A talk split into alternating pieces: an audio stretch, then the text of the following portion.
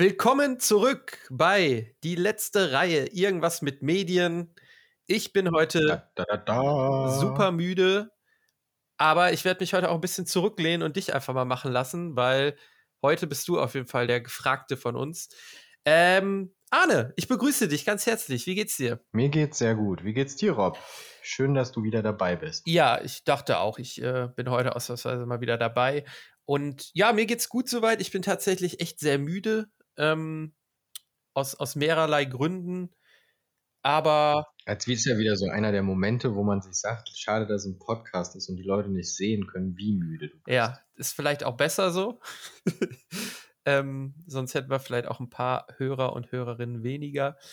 Aber ich glaube, du bist gut drauf, ne? Das ist auch das erste Mal, dass du nicht zu Hause aufnimmst, sondern du bist on Tour. Genau, ich bin in der Elternzeit. Das ist sehr schön. Ähm, du siehst auf jeden Fall ein bisschen frischer aus als ich. Ja, und es wird, glaube ich, auch eine ganz besondere Folge, weil wir so ein bisschen an unserem Konzept rumgeschraubt haben und wir ja ein bisschen was anders machen wollen als bisher. Aber zuallererst wollte ich noch einen kleinen Nachtrag zur letzten Folge machen. Da hatten wir ähm, über das Thema Medien in der Pandemie gesprochen. Und ich habe noch eine Sache vergessen, die, eine, eine Beobachtung, die ich sehr witzig bei mir selber fand und ähm, die ich eigentlich noch loswerden wollte. Und zwar gucke ich ja auch hi- hin und wieder DVDs oder Blu-rays. Und wir hatten ja auch darüber gesprochen, dass es im Moment nicht möglich ist, ins Kino zu gehen und ich das sehr vermisse. Und ich bin jemand, ich weiß nicht, wie es bei dir ist, wenn ich ins Kino gehe, ich freue mich immer wahnsinnig auf die Trailer, wenn die im Kino gezeigt werden. Also es kommt ja am Anfang immer Werbung, dann kommen irgendwie, weiß ich nicht, fünf bis zehn Trailer und dann fängt der Film an. Und diese Trailer gucke ich immer sehr gerne. Ist das bei dir auch so oder gar nicht? Ja, ich hasse, ich hasse, hasse, hasse es, im Kino zu sein mit Menschen, die diese Trailer nicht wertschätzen. Ja, sehe ich irgendwie ähnlich. erst auf Ja. die letzte Sekunde rein wollen oder so. Ja. Das geht gar nicht. Also teilweise, wenn ich weiß, der Film ist nur lala, dann freue ich mich am meisten auf diese Trailer. Ja, vor allen Dingen, wenn man auch länger dann irgendwie nicht mehr im Kino war. Gut, in der Regel bin ich immer recht regelmäßig im Kino, dann ist es manchmal auch schon nervig, wenn man dann irgendwie einen Trailer zum zehn- zehnten Mal sieht oder so. Aber eigentlich freue ich mich da immer sehr drauf.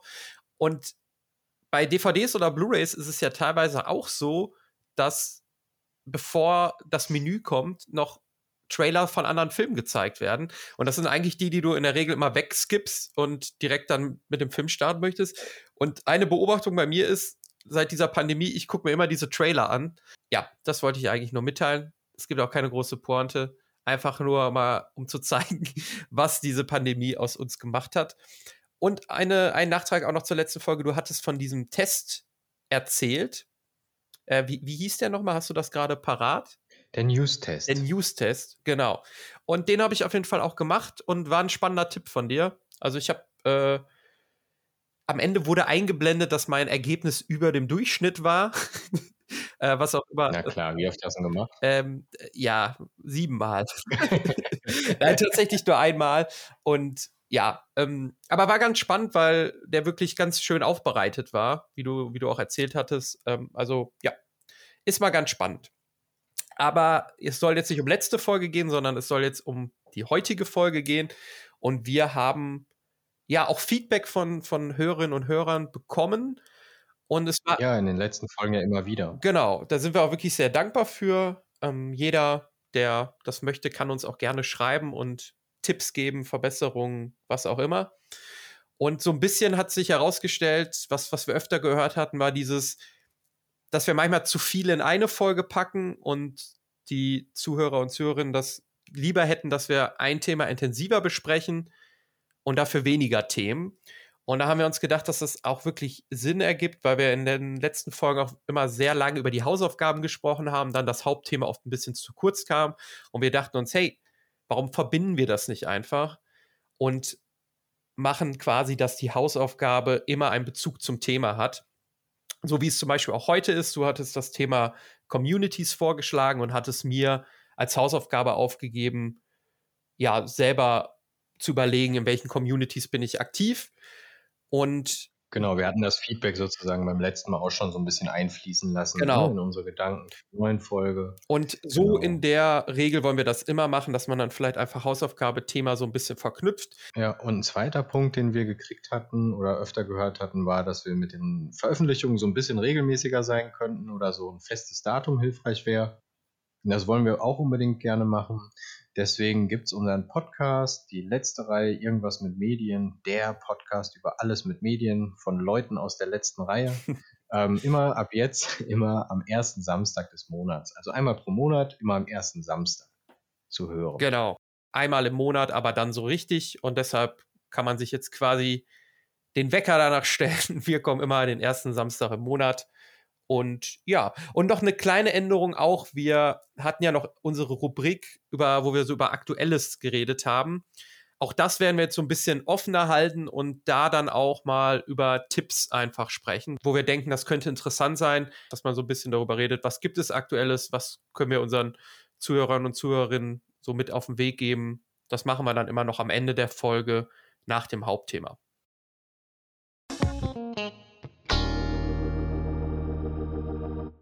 Ja, Communities war das Hauptthema. Du hast dir das gewünscht, weil du da Experte bist und hattest mir auch die Hausaufgabe dementsprechend aufgegeben, dass ich mal selber gucken sollte, in was für Communities bin ich so unterwegs. Und ja, ich würde sagen, du startest da jetzt einfach mal. Ich kann mich heute wirklich ein bisschen entspannt zurücklehnen und äh, lass dich einfach mal einfach mal machen. So, Arne. Ja, super, danke. Nee, nee, nee, du wirst gleich auch nochmal hier unterfragen. Och nö. Komm, So sieht's Och aus. nö. Also genau, mich begleitet das Community Building jetzt in den letzten Jahren. Und ich fand es halt super spannend, das auch auch mal aus unserer medialen Sicht uns hier im Podcast anzugucken. Vor allem, weil ich in letzter Zeit ähm, durch den Bundesverband des Community Management nochmal äh, ein bisschen weiteren Blick darauf bekommen habe. Aber ich würde gerne mal einsteigen überhaupt mit, mit dem Begriff, was ist überhaupt eine Community so, ne? Eine Community ist ja eine Gruppe von Menschen mit einem gemeinsamen Bezugspunkt, gemeinsamer Identität, Werten und so weiter und so fort. Und das gibt es einmal als, äh, jeder kennt das Beispiel aus Social Media, dass es eine Facebook-Community gibt, Instagram-Community, auch wenn der Kanal selber erstmal, ne, also es ist ja eine Plattform, ist ja nur der Kanal. Ähm, es gibt aber auch ganz viele Themenbereiche, also sagen wir mal die Mutti-Community, so spricht man ja von. So die, jetzt gerade als frischer Vater kennt man das, gibt auch eine Papa-Community. Aber, aber du bist in der Mutti-Community, habe ich das richtig verstanden? Ja, klar. Ich kenne mich da voll aus. Bin ganz, ganz deep drin.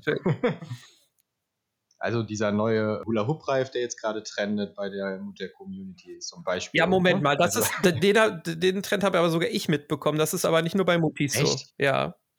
Bei, bei der Mutti-Community geht der richtig steil als ähm, Bauchwegtraining für nach der Geburt. Ah, okay.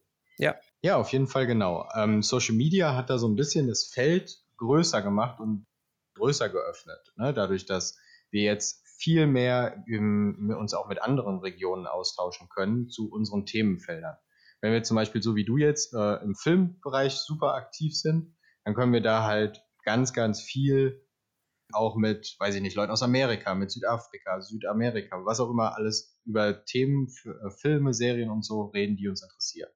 Dadurch gibt es international, also auch durch das Internet allgemein, viel mehr Themen- und Nischen-Communities auch einfach so. Und ähm, durch die letzten Jahre hat sich dann sowas so ein bisschen rausgebildet, und zwar das Community Building und Management. Das ist, ist im Prinzip das fachliche Zusammenbringen oder Aufbauen solcher Communities oder das Betreuen davon. Das kann zum Beispiel sein wie bei Letterbox, ne, das Beispiel, ähm, was du mal hattest, äh, was ich mir mal als Hausaufgabe angeguckt habe. Das ist ja im Prinzip eine Plattform, aber dann müssen die Leute beauftragen, früher hat man das vielleicht, äh, weiß ich nicht, als Online-Redakteur bezeichnet, die sich spezialisieren auf Community Management und dann dafür sorgen, dass die Community wächst, dass die sich einbringt und so weiter und so fort. Und da gibt es ganz verschiedene Aufgaben drin und auch ganz unterschiedliche Schwerpunkte, wie das aussieht. Meistens wird Community Management auf den virtuellen Raum beschränkt, aber das ist gar nicht so. Also wenn wir uns zum Beispiel so dieses moderne Konzept vom Barcamp angucken, das ist ja so ein Veranstaltungsformat, ähm, das ist ja auch so ein Teilhabekonzept oder Messen. Ne? So, das ist ja auch eine Community, die zusammenkommt, zum Beispiel auf der Buchmesse. Ist ja heute, glaube ich, Weltbuchtag. Ne? Heute zeichnen wir auf am Weltbu äh, Buch, Weltbuchtag. Ist das Weltbuchtag oder Tag des Buches? Ähm, das, das können wir unser, unser zehnköpfiges Rechercheteam mal eben kurz nachgucken lassen. Ich, ich weiß das leider nicht. Oder wir lassen unsere Community selber antworten. ja, das können wir machen. Unsere große Community, ja die sind halt, also so, auch die Community Manager sind auf keinen Fall nur digital unterwegs. Also ein Beispiel, was ich da habe, was ich immer ganz cool finde, die letzten Jahre sind ja so ganz viele Coworking Spaces aufgeploppt und wir waren mal in einem, weil wir da Eventräume hatten und ähm, einen Workshop hatten und dann habe ich da die Community Managerin kennengelernt und das war, früher hätte man die vielleicht Sekretärin genannt, aber die war so viel mehr halt einfach. Die war die Kümmererin des Coworking Spaces. Digital, aber halt auch analog vor Ort. Das heißt nicht, dass die den Leuten Kaffee gemacht hat, sondern die hat dafür gesorgt, dass die Bedingungen im Coworking Space so an die Leitungsebene kommuniziert werden, dass die wissen, was fehlt den Leuten einfach. Und das fand ich halt total das geile Beispiel, weil die das einmal in einem digitalen Raum gemacht hat. Die hatte zum Beispiel eine Slack-Gruppe für den Coworking Space und Co. Aber die hat das auch vor Ort gemacht, zum Beispiel mit Networking-Veranstaltungen, äh, wenn neue Leute kamen. Dass sie die mit den Leuten vernetzt hat, die wichtig für die sind. Sodass man sich ein bisschen kennengelernt hat. Das finde ich super spannend einfach. Oder ein anderes Beispiel, wo, wo das auch ganz aktiv eingesetzt ist, wird, ist die Serienproduktion bei Netflix. Früher hat man Filme einem gewissen Publikum gezeigt. Ähm, und einfach gesagt, hier, bitte sagt mal, wie findet ihr den Film? Und dann hat man teilweise ja wirklich nochmal Änderungen an Filmen auch gemacht, wenn der total gefloppt ist oder den kleiner rausgebracht, andere Verträge äh, gemacht. Kann ich da ganz kurz ähm, ja. Jetzt ja, kommen wir nämlich wieder, wieder in meinen Bereich, danke. Ähm, nee, aber da hätte ich zum Beispiel ein relativ äh, aktuelles Beispiel und zwar ähm, beim, also jetzt nicht zu Netflix, aber zu einem Film, wo wirklich die Community quasi ähm, ja mitentschieden hat, was damit passiert. Und zwar kam vorletztes Jahr, glaube ich, der Film äh, Sonic the Hedgehog raus, über ähm, den, den Eagle aus dem Gaming-Bereich kennt. Und da gab es vorab einen Trailer und die Community, der Sonic hat halt auch eine sehr große Fan-Community, hat sich so darüber aufgeregt, wie dieser Eagle animiert wurde, dass er gar nicht so aussieht wie in den Spielen. Und daraufhin wirklich gab es ja mehr oder weniger einen Shitstorm, äh, dass die Produktionsfirma wirklich gesagt hat, ähm, wir ändern das nochmal, wir gehen nochmal drüber, wir investieren nochmal richtig viel Geld, um das nochmal neu zu animieren, haben sie dann auch gemacht. Und dann wurde es sehr positiv aufgenommen. Und so hatte die Community quasi auch das Gefühl, mit an diesem Film mitgewirkt zu haben. Und äh, der Film war dann tatsächlich auch finanziell sehr erfolgreich. Mega das gute Beispiel. Und genau so arbeitet Netflix. Netflix arbeitet im Prinzip so, dass sie zwei, zwei Entscheidungswege haben, warum eine Serie gepusht wird oder produziert wird, weiter produziert wird und Co. Das ist einmal die Daten, die arbeiten ja extrem mit Testdaten. Ne? Die zeigen uns die ganze Zeit irgendwelche Trailer. Und wenn wir dranbleiben und so weiter und so fort, hat das alles Auswirkungen auf die Serien und auch auf die Algorithmen, die uns neue Serien zeigen. Die arbeiten aber auch ganz intensiv mit Communities zu Themen. Das heißt, die integrieren die Zielgruppe, also die möglichen Leute, die die Serie gucken könnten oder den Film, da rein, wie das weitergeht. Woran man das auch super sieht, ist, es gibt im Moment super, super viele spanische, deutsche, polnische Serien, die in Koproduktion mit Netflix stattfinden. Der Grund ist, die wollen die regionalen Communities integrieren.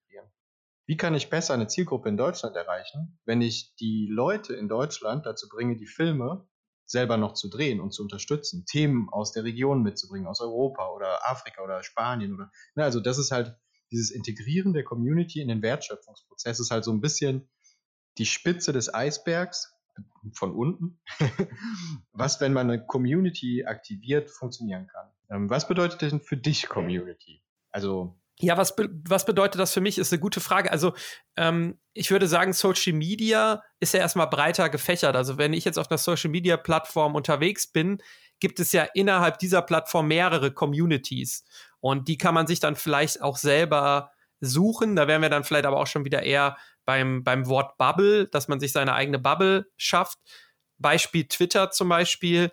Ich abonniere dann nur Leute, die, weiß ich nicht, mit, ja, sagen wir jetzt einfach mal mit Film oder sowas zu tun haben. Und auf einmal ähm, ploppen dann ja bei mir auch nur noch Sachen, die irgendeinen Filmbezug haben, auf. Erstens, weil der Algorithmus das versteht. Zum anderen, weil ich halt auch wirklich diese Leute dann bewusst abonniert habe, die dann ja wiederum wahrscheinlich auch eher Content von Leuten äh, teilen, kommentieren und abonnieren, die ähm, dann im Filmbereich irgendwie was machen. Und schon bin ich dann eher in dieser Film-Community drin. So. Aber das ist dann ja nur ein. Aber ist das für dich, genau, das ist ja viel auch Algorithmus. Das ist viel Algorithmus, genau. Oder Management hat ja erstmal so gar nichts, das ist ja rein menschlich wirklich. Ja. Ein Community Manager, zumindest ist mir keiner bekannt, ähm, kann halt nicht ein Bot sein. Das muss halt ein Mensch sein, der muss empathisch ja, sein, ja. der muss Fähigkeiten haben, dass der, Das wäre dann zum Beispiel jemand, der für eine Filmzeitschrift dich und andere Interessierte für ein gewisses Genre an die Zeitschrift bindet. Hm. Weißt du, so dann sagen wir mal, welche Filme, worauf stehst du an Filmen? Äh, pff, boah, wo, wo fange ich an? Alle. erstmal, erstmal alle. ja. ja, okay, gut, das ist schwierig. Dann alle Filme. Dann sagen wir jetzt einfach mal Science Fiction. Ja, genau, Science Fiction. Das wäre dann zum Beispiel jemand, der sagt, boah, ich baue jetzt eine Community auf zum Thema Science-Fiction-Filme ab den 2000ern oder whatever. Mhm. So, und der, dessen Aufgabe des Community Managers wäre dann, diese Community am Leben zu halten und dafür zu sorgen, dass die Special Interest Content haben, dass die Mehrwerte in der Community sehen. Also warum aktiviert, warum nehme ich teil an der Community? Das wäre dann zum Beispiel ja sowas wie besonders cooler Inhalt, also so Themen, die sonst keiner hat. Vielleicht auch Community-Projekte, sowas wie, dass ihr Vorschläge macht für gewisse ähm, Spin-offs oder so. Das ist ja auch sehr gang und gäbe, ne? dass ihr sozusagen ähm, vielleicht auch ja, Sneak Peeks bekommt, die kein anderer bekommt, innerhalb, wenn ihr ein Teil der Community seid. Und dass ihr euch gemeinsam austauscht zu dem Thema und einbringt, das wäre so das Ziel des Ganzen. Und meistens, wenn es jetzt so wie hier ist, wenn es eine Zeitschrift ist, wäre es ja ein Corporate ähm, Community, ne? also eine Community, die an ein Thema einer Firma gebunden ist oder eines Magazins dann wäre halt auch das Interesse dahinter natürlich, euch in die Community irgendwie Infos aus der Firma zu geben, in dem Fall von dem Magazin, oder euch dazu zu bewegen, Inhalte des Magazins mitzuprägen. Das wäre dann zum Beispiel, könntet ihr Gastblogbeiträge für das Magazin schreiben oder Umfragen könnte man machen in der Community, wie findet ihr den neuen Film und so, ne? sodass die Community mehr an dem eigentlichen Produkt und das du halt total weiterspinnen. Jetzt, jetzt habe ich mal eine Frage an dich. Ich stelle mich jetzt mal äh, bewusst ein bisschen blöd. Es wird ja trotzdem auch oft von, ich sage jetzt einfach mal, Facebook-Community gesprochen. Und da wird dann ja quasi doch das ganze soziale Medium als eins gesehen. Ist das dann nicht sogar in einer gewissen Art und Weise ein bisschen falsch oder wie spezifisch kann eine Community sein? Weil wenn man jetzt sagt, die, die Facebook-Community war aufgebracht, als das und das gepostet wurde oder so, gibt ja immer mal ähm, auch so, so Beiträge, ja. wo dann von der ganzen Facebook, der ganzen Twitter, der ganzen Instagram-Community mhm. gesprochen wird. Ist das dann nicht auch eigentlich ein bisschen oberflächlich in einer gewissen Weise? Ja, total. Das ist fachlich gesehen, wenn man äh, auf Community Management guckt und das als wissenschaftlichen Bereich ja auch sieht, das wird ja dazu auch mittlerweile an Hochschulen ähm, geforscht, dann ist das falsch ausgedrückt einfach weil es gibt keine reine Facebook-Community. Community, also Facebook ist eine Plattform, auf der es ganz viele Communities zu Themen gibt. Genau. Es ist ja. eine Community-Plattform, auf der viel passiert. Man könnte jetzt sagen, früher war, gab es mal eine Facebook-Community. Aber seit Facebook fast die ganze, ganze Bevölkerung, sage ich mal, oder einen großen Teil aller Menschen irgendwie erreicht hat, geht es nicht mehr, dass man sagt, da ist eine feste Community auf dieser Seite. Das hat ja, man könnte jetzt noch mal hm? Ja, Facebook hat ja zum Beispiel auch angefangen als ein soziales Medium für ähm, Universitäten in Amerika. Da hätte man dann ja noch von Community reden können, dass die sich quasi untereinander vernetzen, diese Studenten. Jetzt können es aber quasi alle Alters-, Bevölkerungsschichten weltweit quasi nutzen. Dann ist es ja nicht mehr, ist es ja nicht mehr eine Community. Genau, genau. Und wenn du die Bewegung der letzten Jahre auf Facebook anguckst, dann siehst du auch genau das die haben ja in den letzten Jahren ganz viel Werbung für die Gruppen gemacht, weil die gemerkt haben, die echte Interaktion auf Facebook findet in Gruppen statt. Das hat mit Communities zu tun. Das hat einmal mit regionalen Communities zu tun. Jeder ist in irgendeiner Gruppe wie I Love Meerbusch, I Love Düsseldorf, I Love Essen oder Wir in Essen oder was auch immer. Und dann gibt es themenspezifische äh, Gruppen, in denen konkret geredet wird. Und das ist genau das. Man könnte jetzt sagen, das ist eine Community. Also diese Gruppe, ne? weil mhm. die sind zu einem, einem Thema in dem Fall örtliches Thema. Es gibt aber natürlich auch Themenspezifisch Fußball von mir aus, ne, eine Fußballgruppe. Ähm, aber das sind die eigentlichen Communities auf der Plattform Facebook oder der Plattform Twitter oder ne, und so weiter und so fort. Und Themen wabern, das ist ja das Spannende daran, durch diese Plattformen durch. Ne, also es kann zum Beispiel, ähm, wenn ein Hashtag zu einem Thema jetzt gerade trendet, dann können da ganz verschiedene Communities mit dran arbeiten. Weil der Trend, der Hashtag ist Social Media. Das kommt daraus. Wie die einzelnen Communities mit dem Thema umgehen, das ist was anderes. Um äh, in einem Algorithmus oder in einem Vergleich, in einer Metapher zu bleiben, äh, der dir vielleicht ganz gut liegt, Filme. Es kommt ein neuer Film raus. So, jetzt kommen verschiedene Communities, die diesen Film gucken werden. Das sind einmal, sagen wir mal, die Fachleute, die so richtige Filmnerds sind wie du. Und dann gibt es das breite Publikum. Und jeder kennt dieses Beispiel. Das breite Publikum geht in den Film, die gehen da rein und der beste Film des Jahres, bla bla bla. Und die Fachcommunity sagt, boah, wie können die das nur so kaputt? Die können doch nicht den Yoda als bla bla bla machen. Und ne, so, so nach dem Motto. Und das zeigt, dass auch ein Trend aus dem Social Media Bereich in verschiedenen Communities, die auf dem Kanal unterwegs sind, die einfach nur denselben Ort benutzen, verschiedene damit umgehen werden können. Und das ist super spannend natürlich auch, ne, um eine Einschätzung zu haben. Das zeigt halt einfach, sind wir jetzt bei dem Thema Sinusmilieus, das ist jetzt aber ganz weit weg von dem, was wir heute schaffen können inhaltlich. Aber letztlich geht es darum, dass es Menschengruppen gibt, die verschieden mit Themen umgehen. Ja, und ich hätte eine Metapher, mit der ich immer arbeite, wenn ich Community, Communities erklären will. Willst du die hören? Sehr gerne, nichts lieber als das. Logischerweise, äh, als, als Kind aus dem, äh, Nieder, vom Niederrhein weg, arbeite immer gerne mit Marktplatzmetaphern, um Community zu erklären. Es gibt den Marktplatz, das ist ein Ort, an den geht jeder. So, so stelle ich mir die Community-Welt vor. Und es gibt ganz viele kleine Dörfer. Ähm, die Grenzen da sind zwischen analog und digital total verknüpft. Also es gibt kein digital, es gibt kein analog, es ist alles eins. Und ähm, schon bei den Griechen war es ja so, dass äh, äh, in der Agora die Demokratie erfunden wurde. Gleichzeitig war das der Ort des Handels. Und gleichzeitig war es der Ort, an dem man zusammenkommt und sich austauschen kann. Und auch heute ist es ja noch so, ne, wenn man jetzt Tante Gerda oder so äh, auf dem Markt mittwochs um 11 Uhr trifft, dann tauscht die sich da mit ihren Freundinnen, soweit die noch leben oder keine Maske vor der Nase haben aktuell, ähm, über den aktuellen Scheiß aus dem Dorf aus, so oder aus der Kleinstadt. Klatsch und Tratsch, und ja. Genau, genau. Und das ist der Markt. Mhm. Der Markt, der Ort des Austauschs. Aber der Marktplatz selber, in dem Fall wäre der Marktplatz beispielsweise Facebook, Mhm. der kann viel mehr bieten. So, der Platz ist ja nur der Ort, an dem das stattfindet. Am Freitag könnte dann zum Beispiel an demselben Marktplatz das Jugendkulturfestival stattfinden. Das wäre auch eine Community, die an jedem Freitag zusammenkommt und ein Kulturfestival macht. Oder am Sonntag könnte die, der politische Sonntag sein. Der Marktplatz wäre halt in dem Fall dann die Plattform, wo die Leute sich treffen, Genau, aber genau. verschiedene Communities. genau, und der Markt selber. Metapher verstanden. Das, ja, voll gut, Ja, sehr gut. Und, die, die, und der Markt selber, also das, was da stattfindet, das Thema, das kann auf mehreren Plätzen stattfinden. Mhm. Ne? Also in jedem Dorf gibt es ja den Wochenmarkt, den Handel also. In jedem Dorf gibt es aber auch Fridays for Future zum Beispiel. Die kommen an jedem Freitag da zusammen. Ja. Auf verschiedenen Plätzen weltweit. Vor Ort, aber auch digital. Auf, die sind auf Facebook gewesen, auf Twitter, auf Instagram und so weiter. Und das ist sozusagen die Metapher, die ich da gerne male.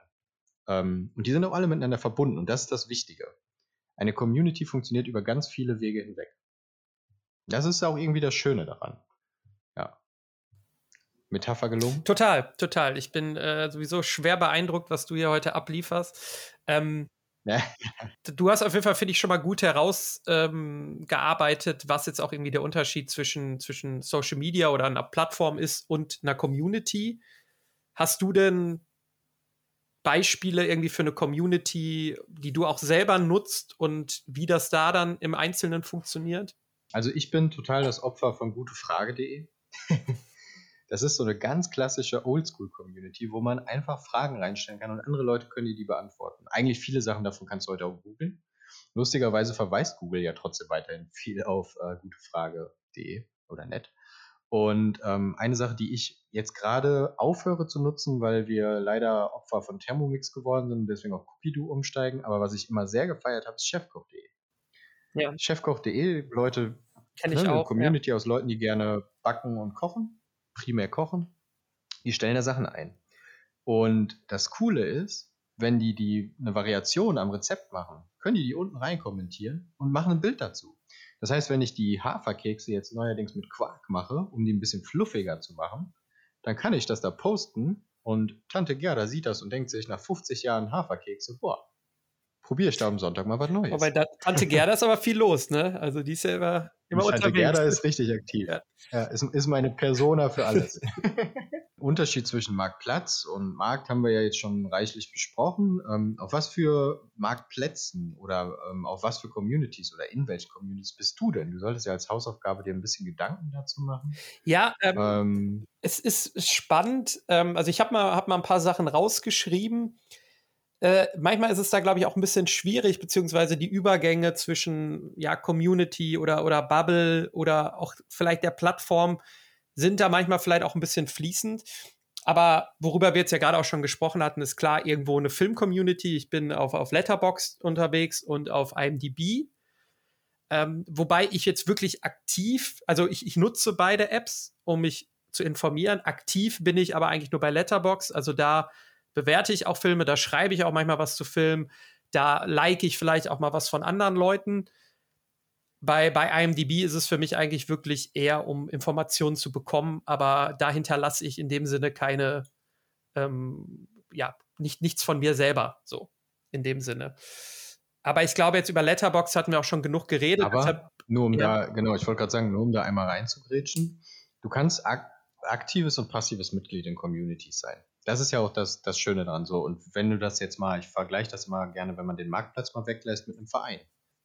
Du kannst ja trotzdem passives Mitglied im Verein sein oder einfach nur, ähm, ja, weiß ich nicht, zum Training kommen, ohne dass du irgendwie jetzt Kassenwart sein musst. Du bist trotzdem Teil der Community. Ja. Ne, es ist meistens so auch in den sozialen Medien, vor allem im digitalen Raum, dass fünf bis zehn Prozent nur aktiv sind. Ja, und äh, da, darauf wollte ich jetzt tatsächlich auch so ein bisschen hinaus und das hat es bei mir auch jetzt ein bisschen schwierig gemacht, weil ich, glaube ich, per se kein Internet-User bin und jetzt eigentlich auch egal auf welcher Plattform, egal in welcher Community, der kommentiert, der ja auch irgendwie groß, also postet in irgendeiner Art und Weise oder auch ja sogar recht selten auch nur irgendwie was, was liked oder ja.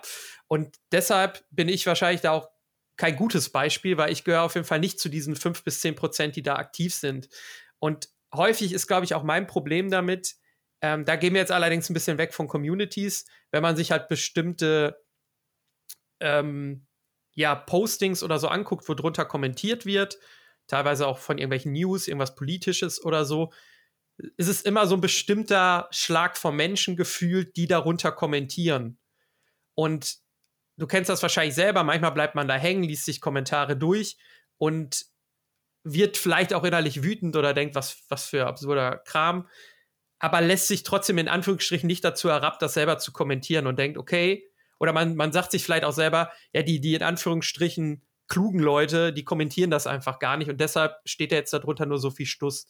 Und das ist so ein bisschen das, was mich auch, glaube ich, allgemein so ein bisschen von dieser, ähm, ja, ja, Kultur etwas zu kommentieren. Ich habe diesen Drang einfach nicht. Ich, ich denke mir dann oft selber meinen Teil. Ich lese auch manchmal gerne Kommentare, auch unter YouTube-Videos zum Beispiel gerne. Die sind äh, manchmal auch wirklich sehr witzig. Zum Beispiel eine Community, die ich sehr mag, in, zu der ich mich auch in gewisser Weise zugehörig fühlen würde. Aber halt, wie gesagt, oder wie du es eben beschrieben hattest, eher als passives Mitglied wäre zum Beispiel die Rocket Beans ähm, ist wahrscheinlich ein, ein YouTube-Channel, ähm, beziehungsweise. Muss wahrscheinlich zwei, drei Worte zu sagen, oder? Ja, das also, ist der. Nicht jeder kennt Der erste und bisher auch einzige ähm, 24 Stunden Internetsender in Deutschland, ähm, die halt, ja, du, durchweg eigentlich ähm, etwas streamen, kann man sagen, und Content liefern. Und diese Videos dann halt auch auf YouTube hochladen, die, die meisten auf jeden Fall. Und die beschäftigen sich, also viele von denen kommen aus dem Gaming-Bereich. So hat es, glaube ich, auch hauptsächlich angefangen. Es gibt aber auch Content über Film, es gibt Content über ja, es, es, gibt Quizze oder, oder andere Formate. Also das ist sehr weit äh, gefächert. Es gibt Pen and Papers, es gibt ähm, andere Showformate, also wirklich, wirklich alles Mögliche. Und es ist, finde ich, eine sehr, sehr lustige Community auch. Man, man ähm, schließt diese Leute auch ins Herz. Ich höre auch von, von dem einen oder anderen Podcast. Und ja, da bin ich schon echt viel aktiv. So, aber halt wirklich. Da wären wir vielleicht auch direkt bei einem wichtigen Punkt, weswegen ich unbedingt wollte, dass du dich damit auseinandersetzt. Ja. Was, was gibt dir diese Community? Ich finde, du hast schon ein paar Sachen genannt, aber du kannst vielleicht schon mal drüber nachdenken. Ich versuche das schon mal so ein bisschen zu machen. Du hast ja gerade gesagt, du hörst Podcasts von Leuten ja. von da. Das heißt, du hast eine hohe Akzeptanz, wenn Content von dieser Community total, kommt, Total, total. Ja, also warum nutze ich die? Ich glaube, hauptsächlich Unterhaltung natürlich oder auch in, in Form jetzt zum Beispiel, wenn ähm, dann die, die Show über Film bei denen läuft, auch Information, weil ich da dann auch den ein oder anderen Filmtipps oder News oder ähm, ja, Filme, die jetzt ins Kino kommen oder was auch immer, ähm, mitnehmen kann. Das sind, denke ich mal, so die, die Hauptsachen. Aber es ist einfach so ein Konstrukt, in dem man sich irgendwie wohlfühlt. Es wird alles nicht so ernst genommen. Sie machen sich selber auch oft darüber lustig, dass es alles jetzt nicht so professionell ist wie bei einem richtigen Fernsehsender.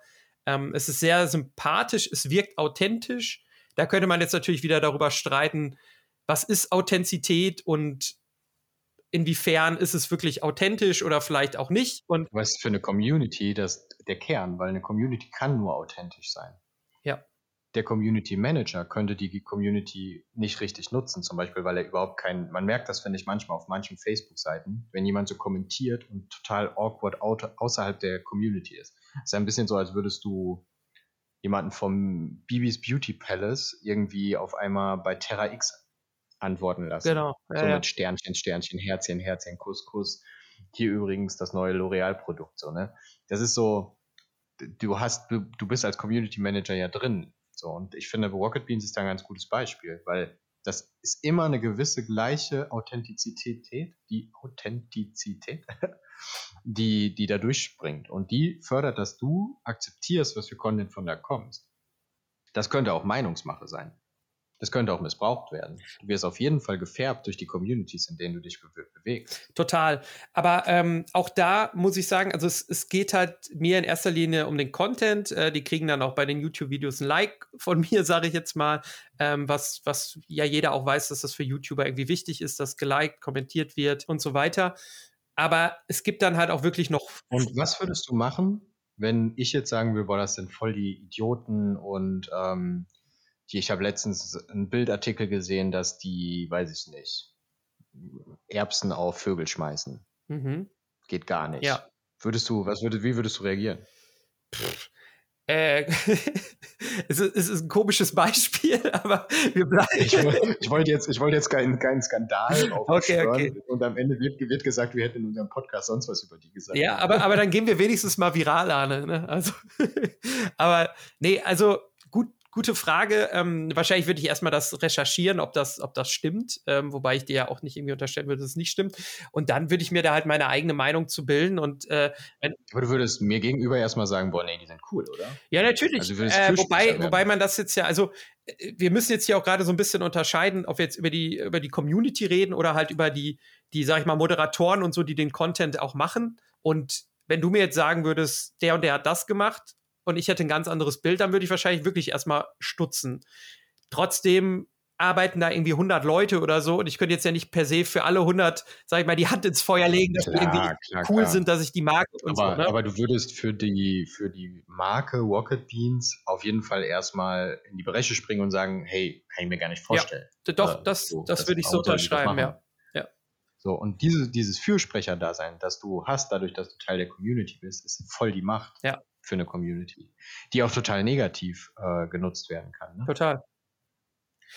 Äh, ich wollte nur ganz kurz noch äh, was zu, zu, Rocket Beans sagen, weil ich mich halt trotzdem eher als diesen passiven äh, Teil der Community sehen würde, weil es gibt zum Beispiel halt auch Foren extra von Rocket Beans. Ähm, es gibt auf, auf Reddit irgendwelche ähm, ja, Kanäle, wo, wo diskutiert wird und sich ausgetauscht wird. Und da bin ich zum Beispiel eigentlich wirklich gar nicht aktiv. Also ich konsumiere die über, über YouTube, da lese ich mir auch Kommentare durch. Aber ich bin jetzt, also ich bin wirklich nicht so aktiv, wie man sein könnte, auf jeden Fall. Und ähm, okay, oder man, man kann, es gibt ja. auch Formate, wo man zum Beispiel auch mit den äh, Moderatoren und so interagieren kann. Und sowas habe ich zum Beispiel halt auch noch nie gemacht. Also da ist, bin ich auch wieder so, ja, ich habe nicht den Impuls. Aber voll das gute Beispiel für Community Management. Genau, genau. Aber ich habe dann auch nicht den Impuls, mich irgendwas zu kommentieren oder so. Ich konsumiere das gerne. Ähm, ich fühle mich, wie gesagt, wahrscheinlich auch als Teil irgendwie dieser Community. Ähm, aber mehr als ein Like, es springt dann quasi doch nicht heraus von meiner Seite aus. Ja, ja, und da hättest du jetzt ganz viele Sachen gesagt. Deswegen versuche ich immer so reinzuspringen, ähm, die, die mich schon voll so triggern, weil ich die ganze Zeit denke, boah, ja, hier siehst du, das sind tausend Mehrwerte, warum man Community Management betreiben muss. So, wir haben die Situation, dass immer weniger Aufmerksamkeit pro Mensch möglich ist, weil es einfach zu viele Möglichkeiten, Kanäle und Orte gibt, wo wir überall unterwegs sein können. Heißt, wir brauchen eine hohe Kundenbindung oder Community-Bindung für wichtige Themen. Ich spreche oft so aus dem Corporate-Bereich, aber eigentlich ist mir persönlich ein Bereich am wichtigsten, und zwar auch die Demokratie. So, wir verlieren immer mehr das Interesse an diesem ehrenamtlichen Engagement und Co. Und das ist ja auch ein ganz wichtiges Community-Thema. Und all das ist, wir verlieren immer mehr, ne? Also wir können in 15 Sportvereinen gleichzeitig sein. Das heißt aber auch, wir werden uns in keinem davon besonders viel engagieren können. Dabei ist das super wichtig, damit das am Leben bleibt. Und all das spielt da halt irgendwie mit rein. Und du hast jetzt schon einige Sachen gesagt, die zeigen, welche Mehrwerte eine Community binden kann, die kein Marketing und keine Kommunikation schaffen kann, weil die, das Community Management eine Schnittmenge von allem ist. Eine Community Management geht durch Marketing, Kommunikation, Produktentwicklung und auch einfach als Außenauftritt, als erstes Fenster sozusagen in die Welt dieser Community hinein. Und deswegen ist es so wichtig, dass das strategisch behandelt wird. Und deswegen ist das so ein Thema, was, wo, wo ich so hinter, wo ich für brenne einfach. Ne? Wir hatten das ist Thema, ja du hast gesagt, spannend. du likest ja. die Sachen. Ja. Mega, mega du, du likest die Sachen. Das gibt schon mal dem Algorithmus, dass das ganze Thema höher gerankt wird. Ja. Zack. Und du wirst jedes Mal etwas von denen liken, wenn es kommt. Selbst wenn du es nicht ganz guckst, was du bei Fremdcontent nicht machen wirst. Du wirst bei fremden Content nicht einfach den Daumen drauf drücken, wenn du nicht mal weißt, wer dahinter genau. steht und wofür das Ganze ja. ist. So, und du bist jetzt relativ passives Mitglied. Das heißt, die aktiven Mitglieder werden auch noch kommentieren, teilen und so weiter und so fort. Dann das Thema, was wir gerade hatten. Wenn ich dir sage, hier ist eine Krise in deiner Community, wirst du Fürsprecher dafür sein. Du wirst dich aktiv einbringen in Lösungsideen. Du wirst voranbringen, dass, das, dass die anderen Leute das Positive im Auge behalten. Und ein weiteres Thema, was du gerade genannt hast, diese Moderatorentreffs. Das sind ganz typische Formate, wo man nutzergenerierte, user-generated Inhalte, Content generieren kann. Mit den Nutzern. So wie Netflix vorhin beschrieben, das macht.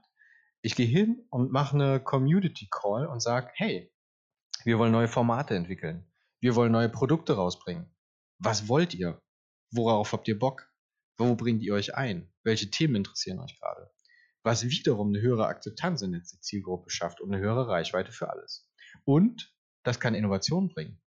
Jeder Idiot kennt es, dass man so eine Ideenbox in der Firma hängen hat das ist doch nichts anderes als eine Befragung der Leute, die wirklich die Arbeit daran machen und die die Community sind und die sich auskennen.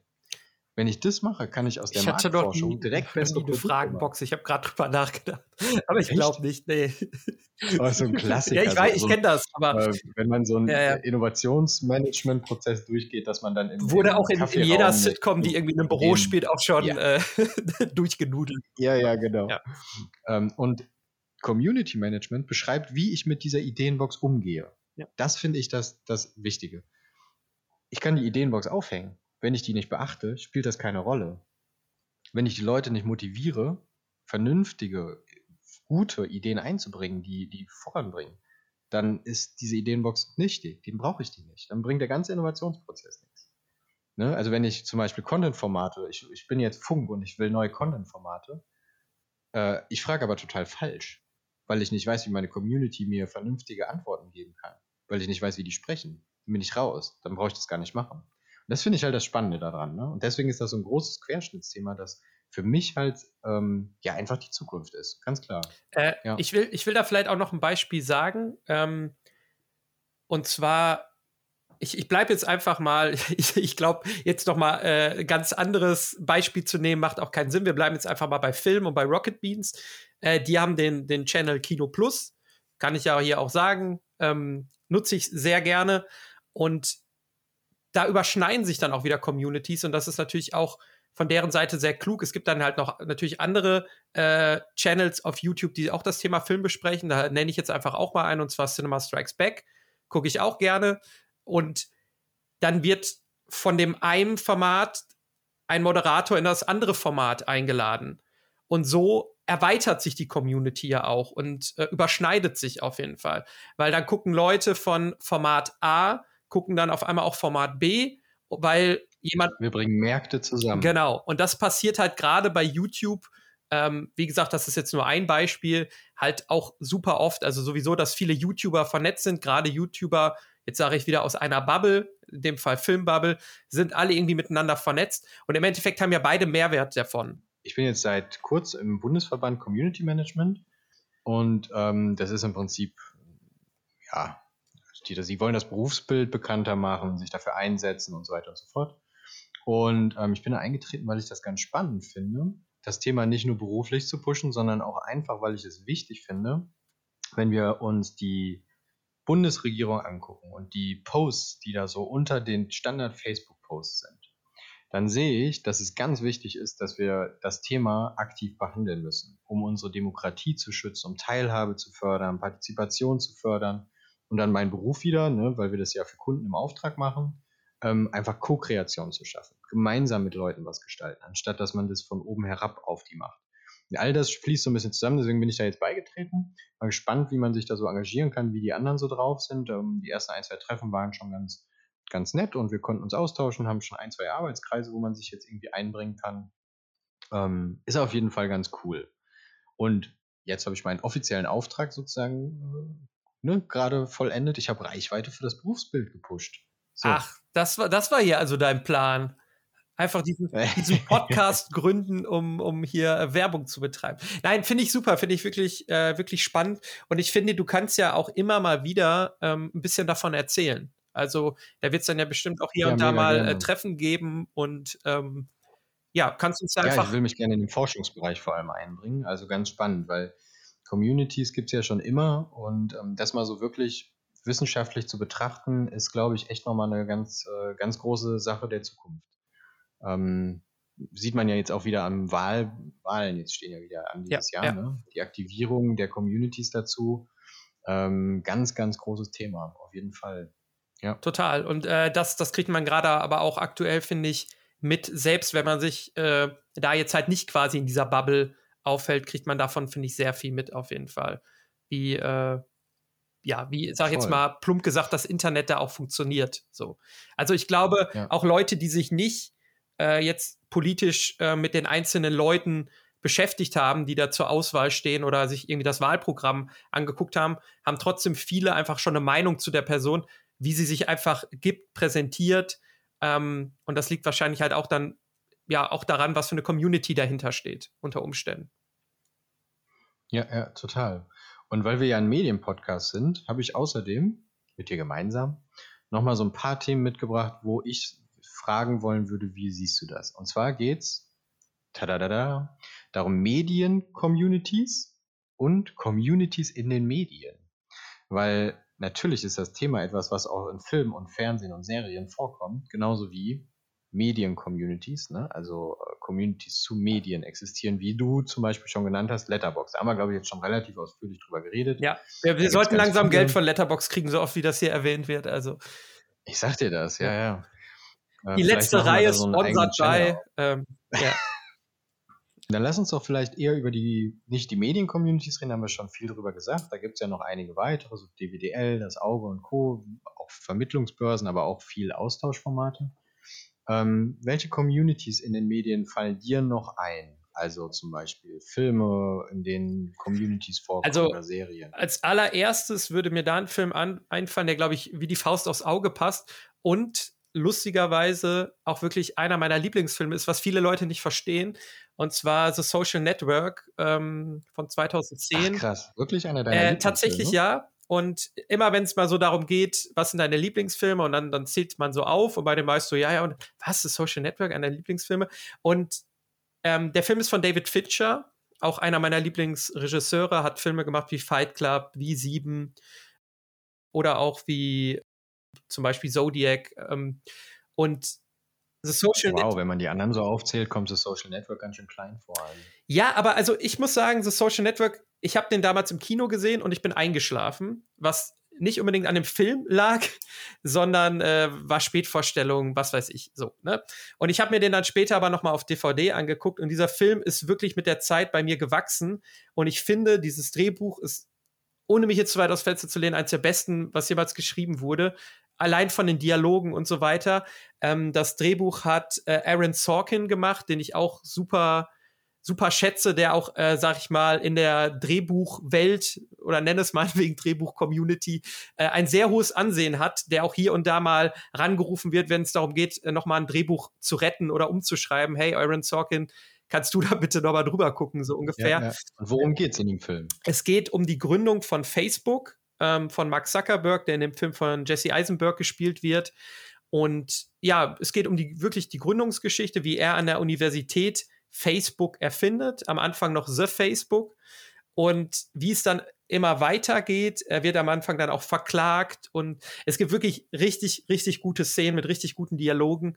Ähm, ich hatte, ich hatte wirklich ein, eine Zeit lang mit einem Freund, haben wir den Film wöchentlich wäre jetzt vielleicht übertrieben, aber wirklich oft geguckt und wir hatten wirklich so zwei, drei Szenen, wo die Dialoge einfach so perfekt sind, ähm, ja, dass wir, dass wir auch sehr oft aus diesem Film zitiert haben. Aber Boah, es ist wirklich. Ein du bist ein krasser Fürsprecher, dass ich jetzt Bock habe, den nochmal zu gucken. Ich habe den jetzt auch, muss ich sagen, äh, länger nicht gesehen, aber eine Zeit lang habe ich den sehr regelmäßig gesehen und ich finde, der ist wirklich in gewisser Weise unterschätzt. Ähm, ich finde auch Jesse Eisenberg hätte für den Film den, den Oscar verdient. Der hat das auch wirklich klasse gemacht und ich bin wirklich ein sehr, sehr großer Fan von diesem Film.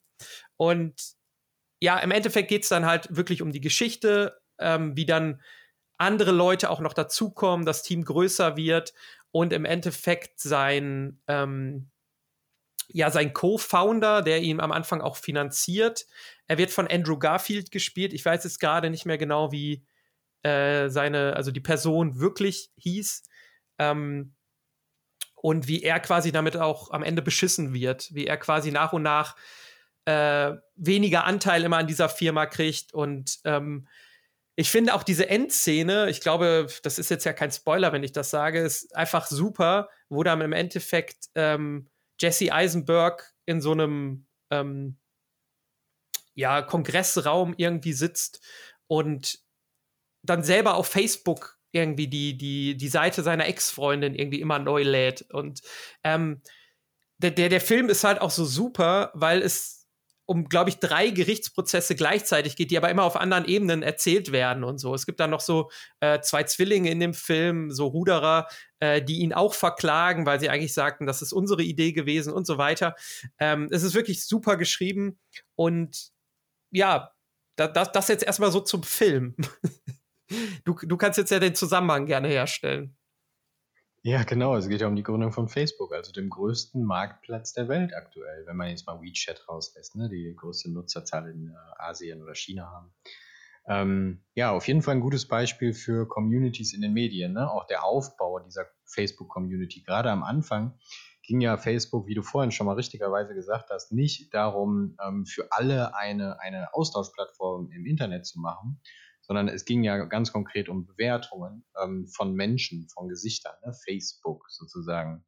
Und ähm, das ist natürlich eine ganz andere, viel kleinere Community als das, was es heute ist. Deswegen auch total spannendes Beispiel für Communities äh, in den Medien. Darf ich ein Negativbeispiel nennen, um ein bisschen ähm, die Moralkeule zu spielen? Immer, immer. The Village, das Dorf. Ja. Der Film von 2004. Sagt ihr das was? Ich, ich habe den gesehen. Ähm, ich glaube auch mit Adrian Brody. Ähm, ja, ist der nicht von M. Night Shalamayan? Dieser unaussprechliche Ach, Name. Ahnung. Ja, das ist das. Der, das ist, das ist dein Fachgebiet. Ja, ich, ich bin, Namen, bin, mir relativ sicher. Ähm, der hat, der hat äh, The Sixth Sense zum Beispiel auch gemacht, der ja klasse ist. Hat aber auch sehr viel Filme gemacht, die jetzt äh, eher mittelmäßig oder auch manchmal darunter waren. Also Village habe ich gesehen, habe ich allerdings nicht mehr nicht mehr so gut im Kopf. Deshalb äh, überlasse ich das ruhig dir lieber. Okay, also es ist aufgebaut wie ein Horrorfilm, also ein Dorf, so als 19. Jahrhundert wahrscheinlich so vom Zeitpunkt soll es spielen, ähm, wo ein Wald drumherum ist, in dem irgendwelche bösen Kreaturen leben. Und die Kids da drin, ne, die neue Generation, die Jungen, sind natürlich aufmüpfig und wollen was erleben in den Wald und so weiter und so fort. Und ähm, wollen abhauen, aber es ist natürlich gefährlich. Und es ist alles wie ein Horrorfilm aufgebaut. Aber eigentlich, und das jetzt kommt wo es wieder zu Communities geht, ist das eine Community von Erwachsenen, die für sich entschieden haben, dass sie in unserer menschlichen aktuellen Welt nicht leben wollen, weil die das doof finden, unseren Konsum, unser Verhalten, unsere Moralvorstellungen und die haben sich nicht nur zurückgezogen, sondern die haben ihren Kindern Horrorgeschichten erzählt, damit die die Community nicht verlassen als Teenager und irgendwie in, im nächsten Dorf Party machen gehen. Zusammen, also ganz plakativ jetzt mal ausgedrückt. Und ähm, das ist so ein Beispiel, wie halt Communities auch negative Wirkungen und Rituale aufbauen können. Weil du kannst ja auch Leute durch den Druck einer Community total negativ beeinflussen. Sehen wir die Nazis. Ist auch nur eine Community letztlich. Auch eine natürlich politische Bewegung, aber eine total negativ geprägte und vollkommen idealistisch kaputte Community. Und ähm, die Leute da drin werden ja, es gibt ja so ein Aussteigerprogramme ganz viele, aus gutem Grund, weil es schwer ist, diesem Druck zu entkommen, glaube ich. Ne? Also ähm, ja. das ist nicht so leicht. Und das ist deswegen wollte ich also dieses diese, Beispiel dieser Aussteiger auch einfach negative Communities. Ja, ja, diese, ähm, diese Aussteiger-Communities, äh, nicht Aussteiger-Communities, sondern die, ähm, die Aussteiger aus diesen Communities, aus der rechten Szene oder so, da gibt es ja auch etliche Dokus und so drüber. Ähm, das ist halt wirklich schwierig, wenn du da einmal drin bist, irgendwie rauszukommen. Also es ist, glaube ich, ein ganz, ganz gutes Beispiel, wie Communities halt auch negativ sein können, wie die dich auch, also das ist ja häufig zum Beispiel auch beim Fußball, ähm, kannte ich oder kenne ich auch ein äh, Beispiel aus dem äh, persönlichen Bekanntenreis, der wirklich aus Fußball, ey, komm doch mal mit hier zum, zum Fußballspiel mit ins Stadion und so, darüber in diese rechte Community reingekommen ist. Ja, also da gibt es definitiv auch Negativbeispiele. Und ja, The Village ähm, ist wahrscheinlich auf jeden Fall auch ein negatives Beispiel, das stimmt, ja. Äh, ja, aber ganz kurz nochmal zum. Ganz viele, ja? Du hast noch einen? Ganz ja. kurz, nee, ganz kurz nochmal zu dem Film. Äh, lohnt der sich denn da nochmal reinzugucken? Ja, wenn man das Ende kennt, nicht.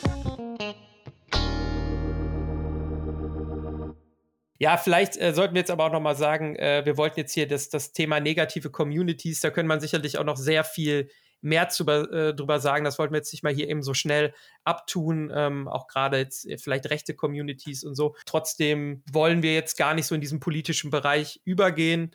Äh, ich glaube, unsere Haltung ist da sowieso klar und äh, wollten jetzt wirklich es irgendwie bei, bei, ja, bei im Medienbereich belassen, sage ich jetzt mal. Ne?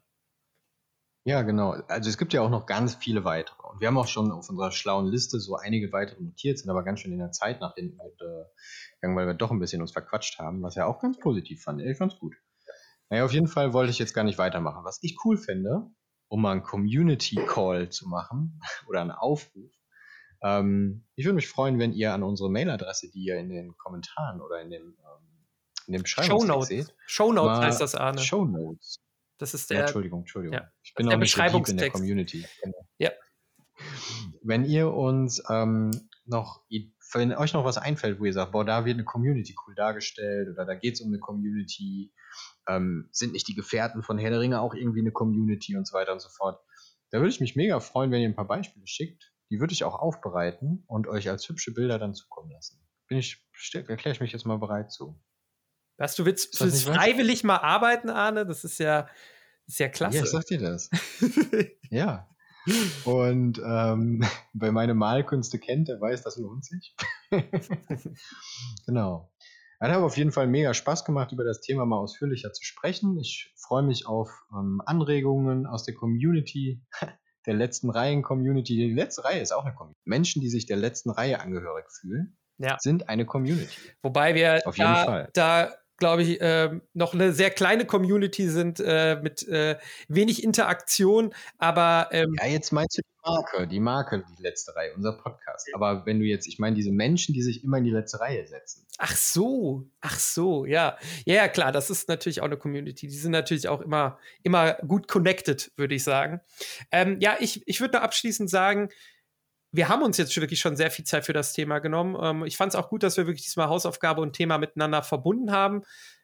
Auch da könnt ihr ja gerne mal, wer möchte, Feedback schreiben, ob wir das wirklich so beibehalten lassen, äh, wie wir es jetzt quasi angekündigt haben. Äh, ich fand das auf jeden Fall gut und ich fand es auch gut, dass du da jetzt wirklich mal deine fachliche dein fachliches Know-how zu, zu sagen könntest. Aber auch hier muss man natürlich am Ende sagen, wir hätten noch viel, viel mehr, viel mehr sagen können, viel mehr Beispiele. Aber ich glaube, das hat wirklich schon mal einen sehr guten Eindruck gegeben. Und ich würde sagen, damit schließen wir das Thema auch ab und kommen jetzt noch zu unserer kleinen Rubrik am Ende.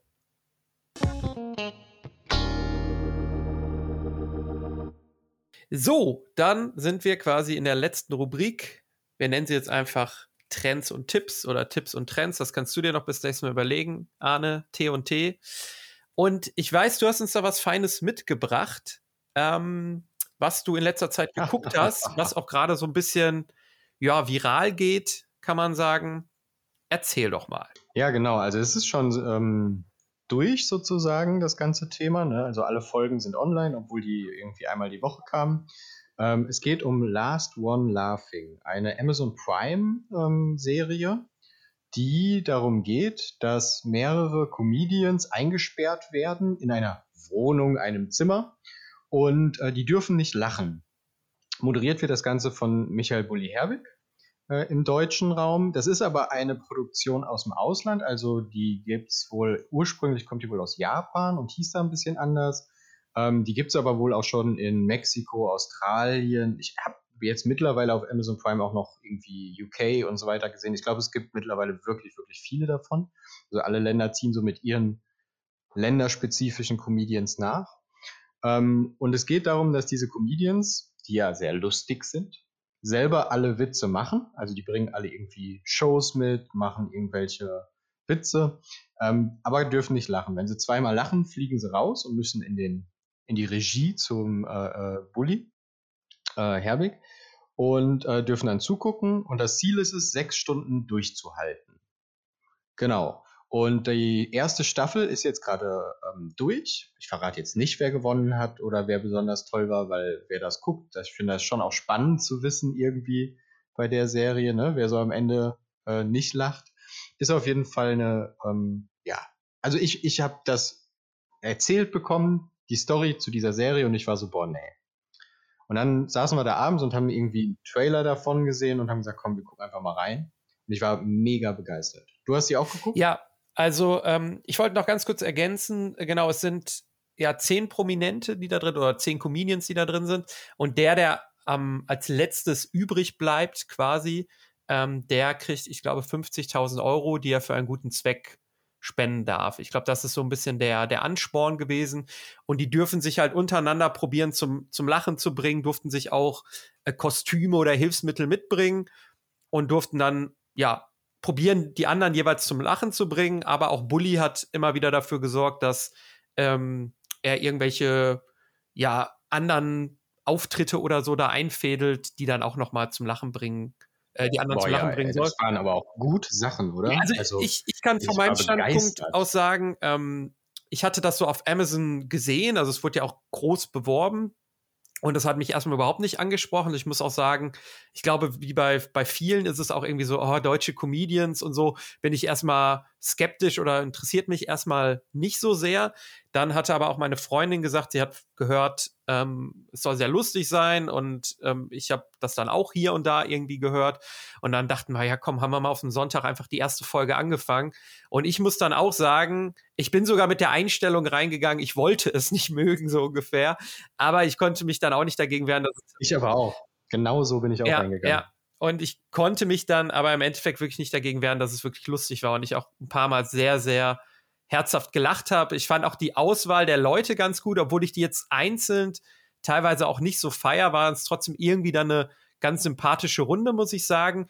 Äh, ich dachte Ich habe mir auch bei vielen gedacht, ja. ähm, sorry, wenn ich unterbreche, aber ich habe mir bei vielen auch gedacht, ja, was sollen die denn da machen? Ja. So, das waren auch viele, die so vielleicht in einer Gruppe oft lustig sind, aber die gar nicht so witzig, witzig ja. sind, sondern mehr so Serienformate haben, wo sie dann drinnen sind, aber jetzt keine Stand-up-Comedians oder so. Und das ist ja eigentlich, musst du in ja. du kannst ja keine Serie vor Ort drehen, sondern du musst ja pointiert lustig sein. Genau. Oder halt dauerhaft Maschinengewehr Lachnummer bestrahlen. Ja, ich, ich fand eigentlich auch, dass es eine ganz gute Zusammensetzung war. Also es war schon ich sage jetzt mal teilweise auch so ein bisschen die, die, die alte Garde der deutschen Comedy, so, so eine Anke Engelke oder so, die jetzt schon ewig dabei ist, die man ja aber einfach irgendwie auch sympathisch findet, auch wenn ich jetzt nicht sage, irgendwie, das ist eine der lustigsten Menschen, die ich kenne, ist die ja irgendwie sympathisch und äh, passt da dann irgendwie gut rein. Äh, oder natürlich. Ich lache null über die. Ja, ja, genau. Ich finde die überhaupt nicht lustig, aber in der Serie, jetzt, ja. also in der, hier in dieser Show, fand ich die so lustig und ich musste die ganze Zeit mitschmunzeln. Oder auch cool. Also sympathisch ist sie auch immer. Cool fand ich äh, zum Beispiel auch so ein, so ein äh, Mirko Nonchev, den man irgendwie schon völlig vergessen hatte, der so, ich weiß gar nicht, wann der seine Hochzeit hatte, aber die ist schon auf jeden Fall länger her. Aber der passt natürlich auch super gut da rein, weil der einfach äh, mit seinen Geräuschen und so echt immer, immer witzige Sache macht. Äh, ja, hier Teddy war natürlich und, auch. Und eine, ja, Teddy, mega, ja. ist natürlich neu. Ne? Und eine Sache, du hast gerade gesagt, die, die, der Anreiz war, dass die 50.000 Euro kriegen für ähm, Spenden. Genau. Ähm, ich habe gelesen, da kann ich natürlich jetzt überhaupt nicht zu sagen, wie viel davon stimmt, dass sie teilweise ähm, sechsstellige Honorare bekommen. Okay. Das, das finde ich natürlich richtig krass, wenn das wirklich Sechsstellige also Honorare ist natürlich äh, für diese sechs Stunden ähm, schon, schon einiges auf jeden Fall. Äh, da, das habe ich tatsächlich nicht gelesen, kann aber natürlich gut sein. Ich sage jetzt mal nach offen, nach, nach außen hin war das der Anreiz, diese 50.000 Euro für einen guten Zweck. Ich glaube aber auch, dass jeder, der da reingeht, einfach auch ähm, ja, sag ich mal, ehrgeizig genug ist, um zu sagen, ich will hier einfach möglichst lange drin bleiben. Äh, ja, voll. Und es ist ja auch voll die Werbeplattform für total. dich, ne, wenn du da drin warst. Weil, wenn du weißt, in anderen Ländern ist dieses Konzept von Sendung gerade mega getrennt und hat da wirklich richtig Fame für die Comedians, die da mitgebracht gemacht haben, gebracht, dann bist du natürlich voll offen dafür, das auch einfach mitzumachen. Und ich habe das Gefühl, das ist nichts, wo du Reality-Soap-mäßig spielen kannst. Die hatten einfach selber wirklich Spaß. Ja. Ich glaube, es hat denen wirklich Spaß ja. gemacht. Also es, es gab wirklich so ein paar Sachen, äh, was ich so ein bisschen drüber fand oder was einfach nicht meinen Humor getroffen hat, auch teilweise jetzt von außen die Sachen, die dann reinkamen, die Bully reingeschickt hat, hat mich nicht immer komplett abgeholt, aber insgesamt fand ich einfach diese diese Grundvoraussetzung schon so witzig, dass da eigentlich in Anführungsstrichen witzige Leute in einen Raum geschwert werden und es wird gesagt, ihr dürft nicht lachen und äh, wie die auch manchmal halt gekämpft haben, nicht zu lachen und so. Und äh, es war schon eine sehr witzige wie, Dynamik. Wie fandest einfach. du das Ding, dieses komische Tier im Kühlschrank? ja, das fand ich eigentlich auch ganz witzig. Ich musste auch immer mitschmunzeln. Ja. da war so ein Bildschirm im Kühlschrank mit so einem Tier und immer wenn der Kühlschrank ja. aufgemacht wurde, hat das irgendwas Dummes mit der Stimme vom Bully Herwig gesagt. Ja. Also ziemlich, ziemlich fiese Sachen auch. Und ich fand auch diesen Pantomime-Typen, den die reingebracht haben, den fand ich ja genial. Ne? Ich stehe ja auf klassische Clowns, so aus Roncalli-Zeiten und Co. Ne? Ich finde die super. Also ist einfach mein Humor. Die zweite Staffel ist angekündigt. Okay, ja, das, das wundert mich tatsächlich nicht, weil es äh, ja wirklich, glaube ich, relativ erfolgreich war. Viele haben irgendwie darüber auch äh, geschrieben oder davon erzählt. Und ist, ich glaube, es war wirklich bei vielen so, erstmal dieses, oh, deutsche Comedy, nein, danke. Und dann so, ah, ich muss zugeben, es ist doch witzig. So. Und äh, was wir, glaube ich, noch gar nicht erwähnt hatten, es sind sechs Folgen, ah, ungefähr eine halbe Stunde. Also kann man sagen, in drei Stunden äh, hat man es ungefähr durch. Und die kamen immer, es kamen immer zwei Folgen ähm, jede Woche neu raus. Genau. Stimmt, stimmt. Ich hatte am Anfang gesagt, eine pro Woche, aber es war ja zwei pro Woche, genau. Und weißt du schon, ähm, wenn eine zweite Staffel angekündigt ist, wann die kommen soll und wer da vielleicht auch mitmachen soll? Sind das dann wieder die gleichen oder ganz ja. andere oder? Mhm. Also ähm, kann natürlich sein, dass noch irgendwie auch der Gewinner, die Gewinnerin von der ersten Staffel vielleicht wieder mit reinkommt. Das weiß man natürlich nie, irgendwie sowas. Ne? Aber ähm, die soll im Herbst schon kommen diesen Herbst. Ich meine, das Studio steht ja, ist ja von der Produktion her relativ simpel. Also ist, glaube ich, ja mehr die Orga drumherum, auch wegen Quarantäne und so. Ne? Ähm, und es gibt Gerüchte, das ist jetzt Bildniveau, also die Bild hat diese Info gestreut. Das heißt, quellenmäßig würde ich mich nicht so sehr darauf verlassen. Ähm, die gehen ja auf jedes Gerücht immer ganz gerne direkt ein. Es soll angeblich Bastian Pastewka, Martina Hill und Klaas Häufer Umlauf dabei sein. Also gerade bei Martina Hill kann ich mir vorstellen, boah, ich wüsste nicht, wie ich mich zurückhalten soll, wenn die da drin ist. Ich finde die so genial, gerade so, so in Situationskomik. Situationskomik hat die einfach mega drauf. So aus dem Nichts kann die ja ihr Gesicht verziehen, dass du gar nicht aufhören kannst zu lachen. Ja, zu der habe ich tatsächlich gar nicht so den Bezug, äh, aber ich muss sagen, Bastian Pastewka ist so einer von den deutschen Comedians. Äh, also ich mochte auch sehr die, die Serie Pastewka. Äh, das ist für mich so ein Typ, den muss ich nur Bäh. angucken. Fandst du nicht gut? Nee, irgendwie catcht er mich Ach, nicht. krass. Das erste Mal Ach, guck mal, Anne, da sind wir wieder ganz anders. Also ich, ich muss wirklich sagen, Bastian Pasewka ist einer dieser wenigen deutschen Comedien, wo ich wirklich den nur angucken muss und ich finde den irgendwie witzig. Und ähm, ja. Ich finde schon abstrus, dass man eine Sendung macht, die so heißt wie man selber, in der man sich selber spielt, aber in einer anderen Rolle. Es ist aber ein geniales Konzept. Auch das hat äh, Bastian Pasewka nicht erfunden, wie, wie alles ist es natürlich auch von einer, ähm, von einer anderen, auch in dem Fall, glaube ich, einer amerikanischen äh, Serie abgekupfert. Ähm, aber ich finde es eigentlich genial, weil du dann auch ähm, Auftritte von anderen Prominenten aus dieser Show, Comedy-Bubble hast irgendwie. Und klar, die, die spielen halt immer ein bisschen drüber und so. Aber also ich, ich fand super. Aber es geht jetzt ja nicht um ja, okay, das Konzept, ja, okay. Ähm, ja, ja. Du hast recht. Aber er ist, er ist nicht ganz mein Humor. Ja, ist ja nicht schlimm. Ist ja nicht schlimm. Aber genau. ich denke, auch da ist es ja dann gut, weil man hat dann ja zehn Comedians und da werden ja schon welche bei sein, die man lustig findet, selbst wenn man vielleicht den einen oder anderen halt nicht so gut findet. Total. Ja. Ich, ich war auch dieses Mal überrascht. Also ich fand auch viele Leute, die ich mir in meiner Freizeit comedy-mäßig nicht angucke, fand ich da drin wirklich Ey, ich guck, ich würde mir freizeitmäßig, glaube ich, keinen von denen so angucken, aber ich fand die, also wirklich unsympathisch oder so fand ich wirklich keinen, muss ich sagen. Also es äh, hat echt ganz gut funktioniert. Ein paar waren halt so ein bisschen, ich sag jetzt mal, äh, ohne es gemeint zu meinen, egal. So ein Vigard Bowling oder so habe ich ehrlich gesagt gar nicht wahrgenommen. So, der hat jetzt nicht seine, seine starken Auftritte da. Aber. Ähm, nein, nein, nein, ist nicht Spoiler. Entschuldigung, ja, das stimmt. Nein, aber ja, es, also insgesamt fand ich es gut. Ich würde mir die zweite Staffel auf jeden Fall auch angucken. Also ich glaube, von uns beiden gibt es äh, eine Empfehlung. Äh, auch wirklich für Leute, die jetzt sagen, hey, deutsche Comedy nicht mein Ding. Guckt ruhig mal rein. Ich denke, jeder wird hier und da mal lachen.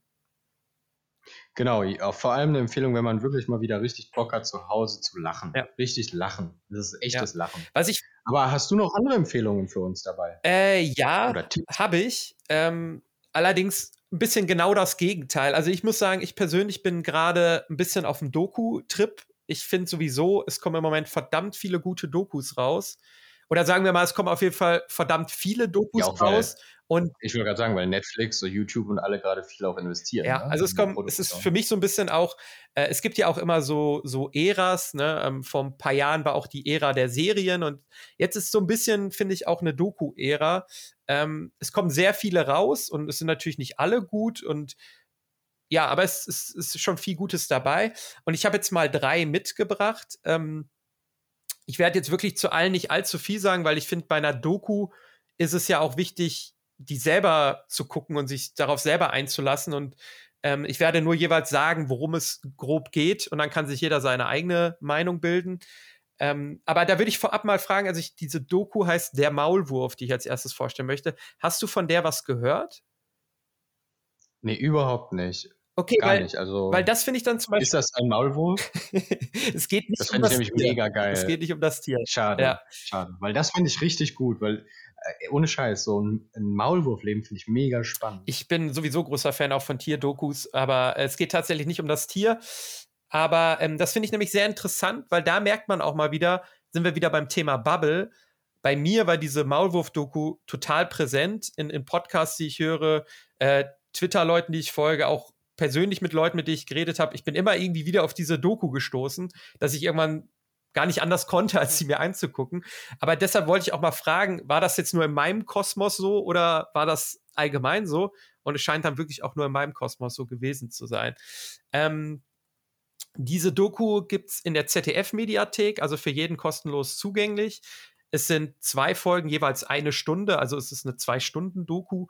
Und es geht um einen skandinavischen Koch, ähm, der ja, es klingt jetzt so absurd, aber der sich in Nordkorea einschleust ähm, und da wirklich in sehr, ja, wie sagt man, hohe Kreise reinkommt und zwielichtige Kreise reinkommt und wirklich diesen, diesen, diese Diktatur, dieser Staat, der sich ja eigentlich von der restlichen Welt total abkoppelt, da Einblicke bekommt, die, die man sonst noch nicht bekommen hat. Der es auch wirklich immer mit äh, guten Begründungen dann immer schafft, dass er da irgendwie filmen darf und der seit zehn Jahre lang ein Doppelleben geführt hat. Also es, er hat deshalb halt auch der Maulwurf, weil die Leute halt wirklich dachten, er wäre großer Nordkorea-Sympathisant und 18, ähm, ja.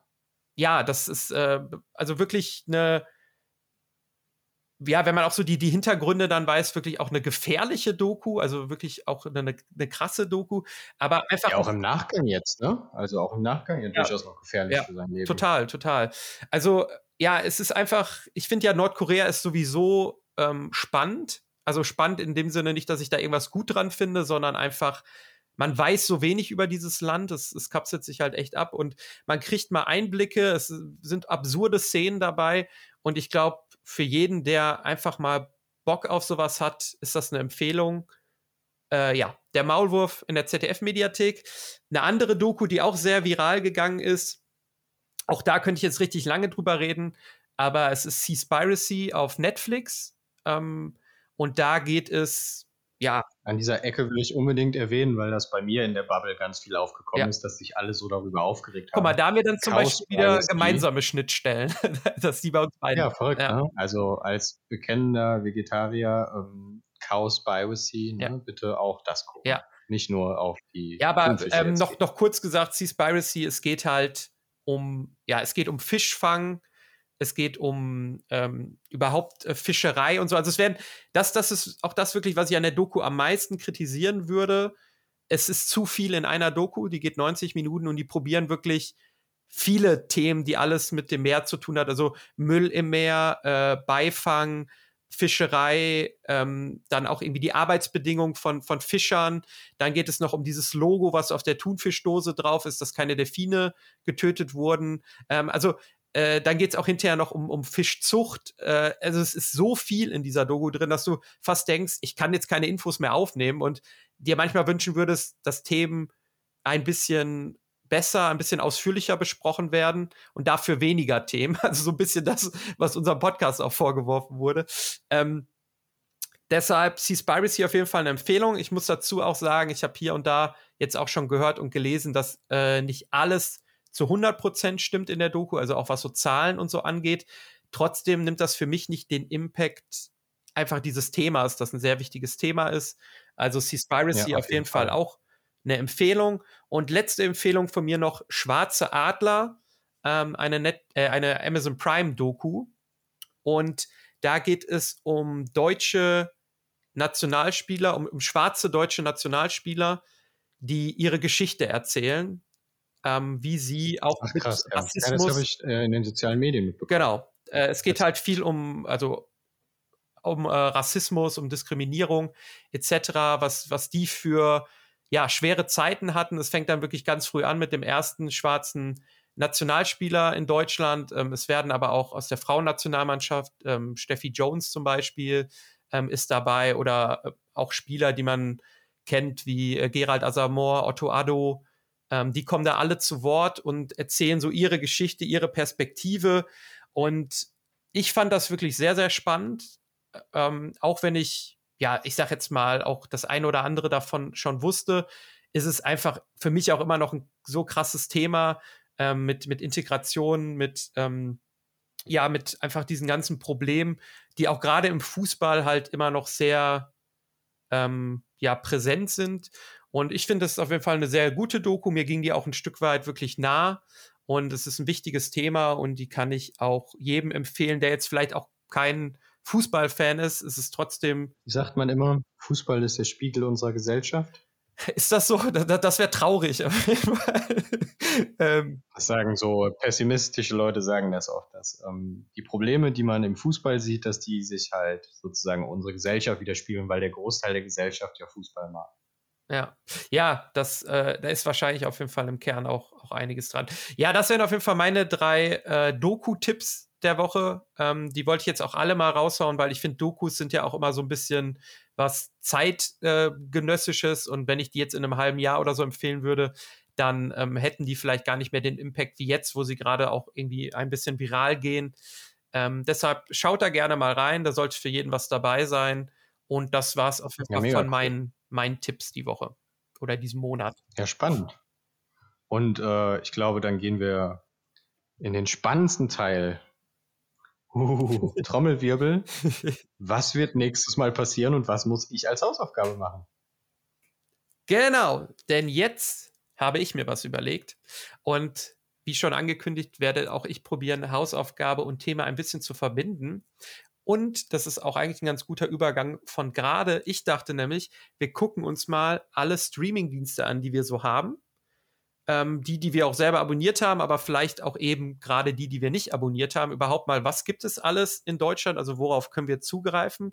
Äh, man hat ja mittlerweile eine große Vielfalt, was einerseits gut ist, andererseits halt auch nicht so gut ist, weil man, wenn man wirklich alles sehen möchte, halt auch irgendwie zehn verschiedene Accounts braucht, was, wo keiner Lust drauf hat. Deshalb würde ich dir als Hausaufgabe geben, guck doch mal, was für Streamingdienste gibt es. Was kannst du zu den Einzelnen auch sagen? Also welchen findest du vielleicht besser oder schlechter. Du hast ja auch hier und da schon mal gesagt, dass zum Beispiel dich bei Netflix das eine oder andere stört.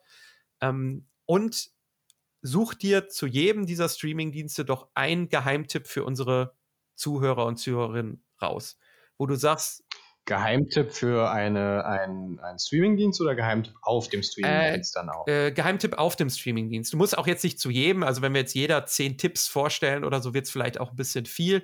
Aber wenn du jetzt sagst, hey, hier auf Netflix ist dieser Film, der ist vielleicht gar nicht bekannt, der ist auch nicht irgendwie, im, der wird nicht oft angezeigt oder so, aber ich habe den vor Jahren mal gesehen und ich finde den super. Guckt euch den mal an. Ähm, Fände ich, glaube ich, auch ganz gut, weil ich glaube, Streamingdienst ist auch gerade jetzt noch mit, mit Lockdown und Pandemie äh, immer so ein Ding, dass Leute auch mich zum Beispiel auch öfter mal fragen, hey, hast du einen guten Tipp für einen Film und so, weil die ja auch wissen, ich bin da irgendwie ganz fit in dem Thema. Und vielleicht, dass man da einfach mal so eine man Übersicht von einem Probemonat in den nächsten.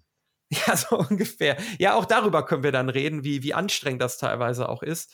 Also zum Beispiel, ich habe dann ja auch manchmal irgendwelche Filme oder Serien, wo ich sage, boah, die muss ich jetzt gucken aber sie sind dann halt nicht bei dem Dienst, den ich abonniert habe. Was mache ich dann und so weiter. Ähm, darüber können wir gerne nächste Woche quatschen. Also wird die Folge unter dem Titel, äh, ja, Streaming-Dienste im Test, würde ich jetzt mal sagen, stehen. Und ähm, ja, ich hoffe, da freust du dich drauf. Ja, mega spannend auf jeden Fall. Ähm, dann freue ich mich drauf. War eine coole Folge dieses Mal. Ja, hat mir auch sehr Fall. viel Spaß gemacht. Hat mir sehr viel Spaß gemacht, auch viele coole Tipps, die ich für mich mitnehmen kann, die ich dann auf den verschiedenen Plattformen direkt mir angucken kann. Ja, also ich fand's, ich fand's auch super, ähm, auch vor allen Dingen dein Teil über die Communities. Ich glaube, das war auch die Folge mit danke, dem danke. wenigsten Redeanteil von meiner Seite. ähm, Zack, schon ist die Qualität besser. Ja, zack ist die Qualität besser, so muss das sein. Äh, apropos Qualität, wenn ihr Tipps, Anregungen oder auch Kritik habt, dann schreibt doch bitte an die letzte Reihe at mail.de. Findet ihr auch in den Show Notes. Und ich würde mich an dieser Stelle verabschieden. Ja, vielen Dank fürs Zuhören. Wir freuen uns drauf, wenn ihr nächstes Mal dabei seid. Die nächste Folge kommt in einem Monat am Samstag, immer am ersten Samstag des Monats. Ähm, schaltet wieder ein. Wir haben uns sehr gefreut. Danke für eure Zeit. Und bis dahin, hast du noch was für uns? Äh, Glocke aktivieren und ich freue mich auch auf die nächste Folge. Macht es gut. Bis dahin.